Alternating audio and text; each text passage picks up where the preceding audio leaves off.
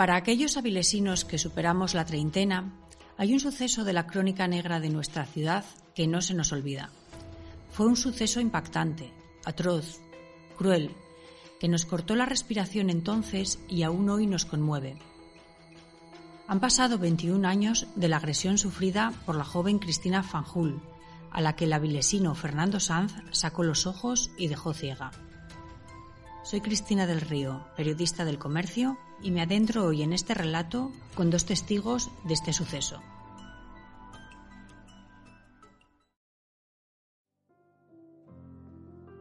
Déjenme empezar por el final para tranquilidad de quienes no conozcan el caso. Cristina Fanjul sobrevivió y es una mujer que ha sabido encajar el golpe y ser feliz. Dicen quienes la conocen bien que es divertida y alegre, y yo además puedo dar fe de su amabilidad y paciencia.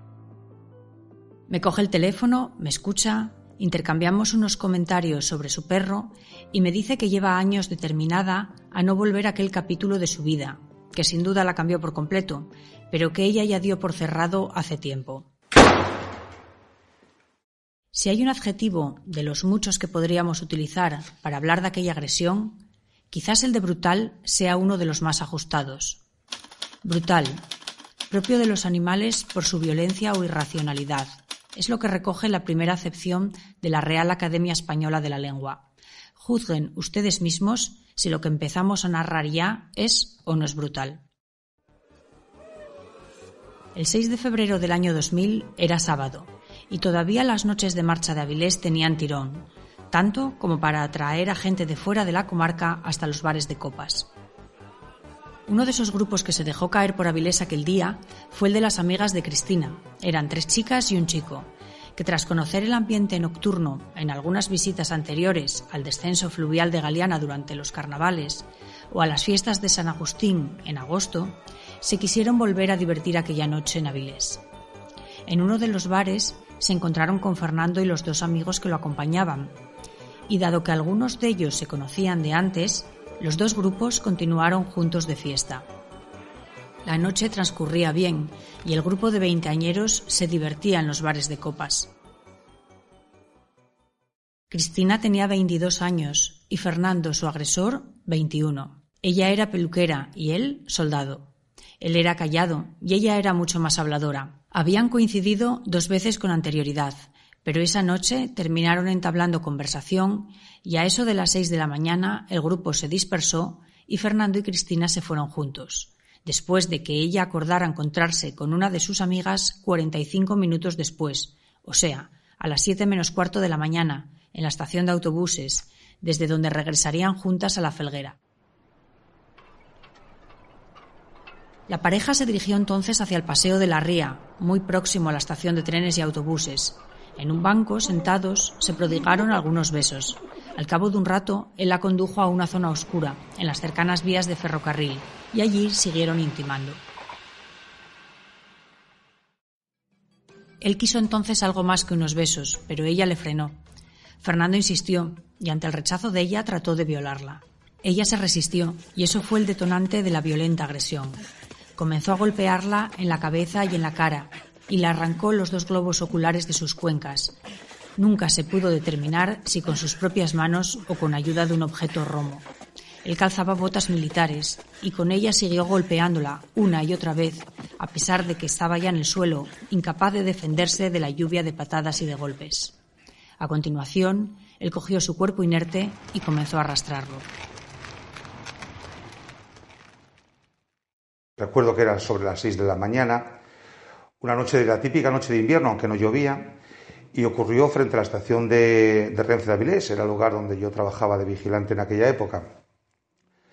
Eh, recuerdo de que, bueno, pues es una zona que, se me preguntó muchas veces, ¿no? Es una zona por donde cruzaba mucha gente, de aquella época la zona de la ría era una zona de ambiente, de bares de copas, y era un lugar donde alguna pareja siempre se perdía por la parte trasera de las vías a, bueno, pues me imagino que tener pues algún encuentro íntimo o, o algo cariñoso. Y yo recuerdo de que, bueno, pues en aquel momento empezaba ya la actividad de la estación, ya empezaba a haber algo de movimiento en la estación de autobuses, que estaba pegada a la de Renfe, y escuché un fuerte chillido desgarrador. Es un chillido que toda mi vida lo he tenido presente porque fue un grito, un alarido de dolor increíble. Me dirigía a donde yo veía que venía la, voz aquella que había escuchado y, bueno, pues ya, ya los hechos fueron muy rápidos. Ya veo como una persona arrastra algo por el suelo que en un principio no puedo precisar lo que, lo que era y eh, me dirijo hacia el lugar ya corriendo. Es un instinto quizás de, de, por mi profesión, de ver lo que pasa, de aclarar. Yo, la verdad que fue todo muy rápido. Y bueno, tras perseguir a, esa persona, bueno, pues eh, no fui capaz de, de darle caza o, cogerlo. Eh, voy al lugar donde yo había visto que había arrastrado aquello por el suelo y compruebo pues lo que, lo que, que hay una persona que en un principio no sé si está muerta o viva, aunque balbucea. Eh, en aquellos momentos también se encontraba un compañero que era el factor de, de Febe, el cual había oído que yo le pedía ayuda. Eh, bueno, pues nada, compruebo que aquella persona está balbuceando y procedo, pues nada, a, colocarla en una posición de seguridad porque yo veo que se está como atragantando. Eh, arroparla hasta la llegada de la policía y de, la y bueno, de una ambulancia que se solicitó para, para trasladar al centro San Agustín y tal. Acaban de escuchar a Alfredo Montes, uno de los testimonios fundamentales en el juicio. Ya se pueden imaginar la reacción social que provocó aquella noticia. Está muy estudiado por los teóricos de la comunicación la importancia de la proximidad en el impacto que nos provocan las informaciones. No solo la proximidad geográfica, también la social. ¿Quién no podría sentirse identificado con aquello? ¿Qué veinteañera no pensó que eso podría haberle pasado a ella? ¿O qué padres no sintieron el temor de recibir una llamada de madrugada comunicándoles una agresión como esa a su hija? No había pasado además en un lugar lejano, había ocurrido en Avilés, una ciudad de tamaño mediano y habitualmente tranquila. La noticia obviamente trascendió las fronteras regionales y por su crudeza captó la atención de los medios de todo el país. Mientras Cristina trataba de recuperarse de las graves heridas en el Hospital Central de Asturias, Fernando Sanz era detenido e interrogado. En una primera declaración dijo que no recordaba nada porque se había tomado una pastilla, pero sus amigos lo desmintieron durante la fase de instrucción judicial. Tanto ellos como las amigas de Cristina declararon que Fernando no solo no había ingerido ninguna pastilla, sino que ni siquiera había bebido demasiado. En los análisis de orina y sangre realizados al agresor tampoco había restos de ninguna sustancia que hubiera podido alterar su comportamiento, porque según sus amigos eso era lo más inexplicable de todo. Brutalidad y violencia aparte, insistían en que era un joven tranquilo, callado y reservado. Las amigas de ella no lo conocían tanto, pero tampoco daban crédito a lo sucedido. Bueno, en realidad, ¿quién podría? Yo era amigo del padre de este chico y sigo siendo amigo. Desde cuando nos vemos y tomamos unas cervezas por ahí. Y me llama un día y dice que su hijo está en comisaría. Yo, evidentemente, no, tenía, no sabía de qué iba la, la historia. Y cuando me entero de los hechos, quedé, vamos, casi en shock, porque eran unos hechos horribles. Yo, la verdad que es de los casos que no se me olvida nunca, de los cientos de casos que llevé, porque fue para mí muy lamentable. El primero, lo que lamento muchísimo es lo que le ocurrió a esa chica joven, que sacarle los ojos y quedarse ciega siendo tan joven es una cosa horrible yo lamento profundamente y no hemos olvidar. Hice cargo de eso y este chico le hicimos pruebas por si estaba drogado, porque era algo rarísimo que se puede alguien golpear, lesionar, pero bueno, arrancarle los ojos ya no entra eh, en lo normal ni, ni casi en lo extraordinario, sobrepasa todo eso. Él era un chico y yo lo traté en la cárcel múltiples veces, encantador, educadísimo, tenía fama entre los vecinos de ser un chico ideal, un gran vecino, todo el mundo que lo conoció hablabas con él y era un chaval excelente. Yo sigo sin saber lo que ocurrió para, para esos hechos.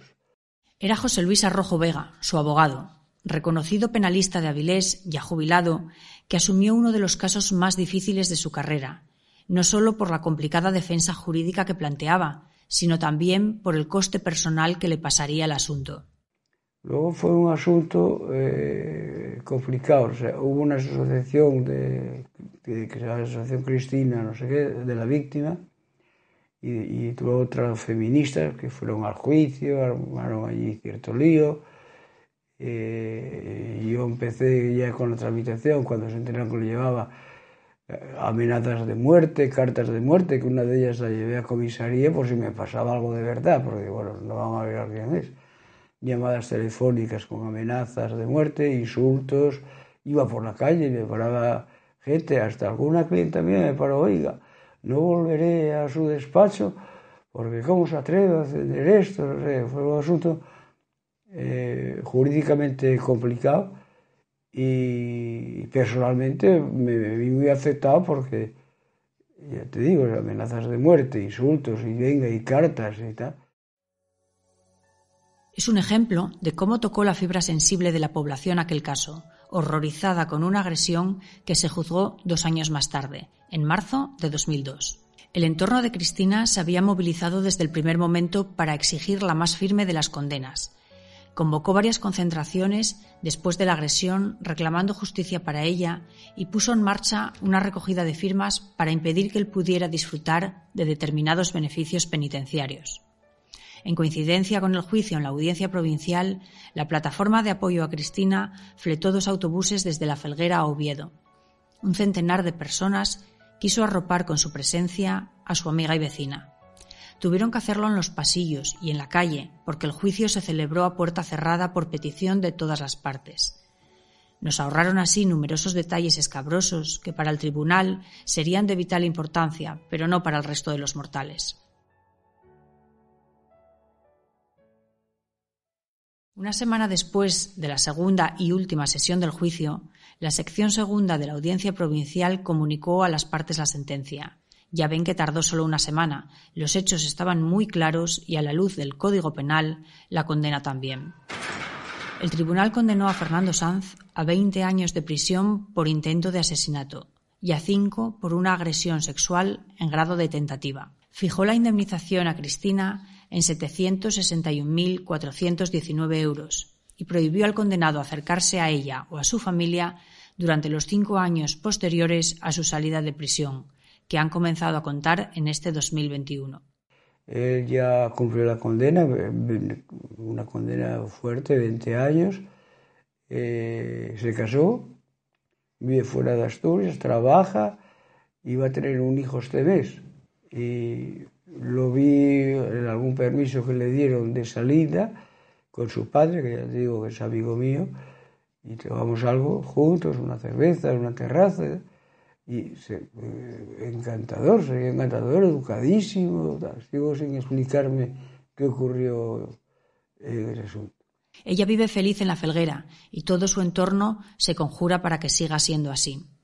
Y también otros que la han ido conociendo a lo largo del camino, como Alfredo, el guardia de seguridad que la arropó aquel fatídico 6 de febrero del año 2000 en la estación de Avilés. Bueno, pues después de aquellos hechos y de toda la investigación policial, yo me interesé un poco por la situación de, esta chica, Cristina Fanjul, que, bueno, pues eh, la vi en los medios. Eh, la verdad que en un principio yo no quería ni conocerla ni, ni, ni sabía cómo actuar pero bueno, animado por familiares y por, en aquel momento, la dirección de, mi empresa donde trabajaba y por la familia de ella que sí me había llamado para conocerme, pues di el paso de, bueno, de, concertar una, una, entrevista con ella y, eh, bueno, pues decir que me dejó impactado, pues nada más conocerla, las ganas de vivir, la superación que tenía, eh, todo. Era una mujer que, es encantadora. Durante estos años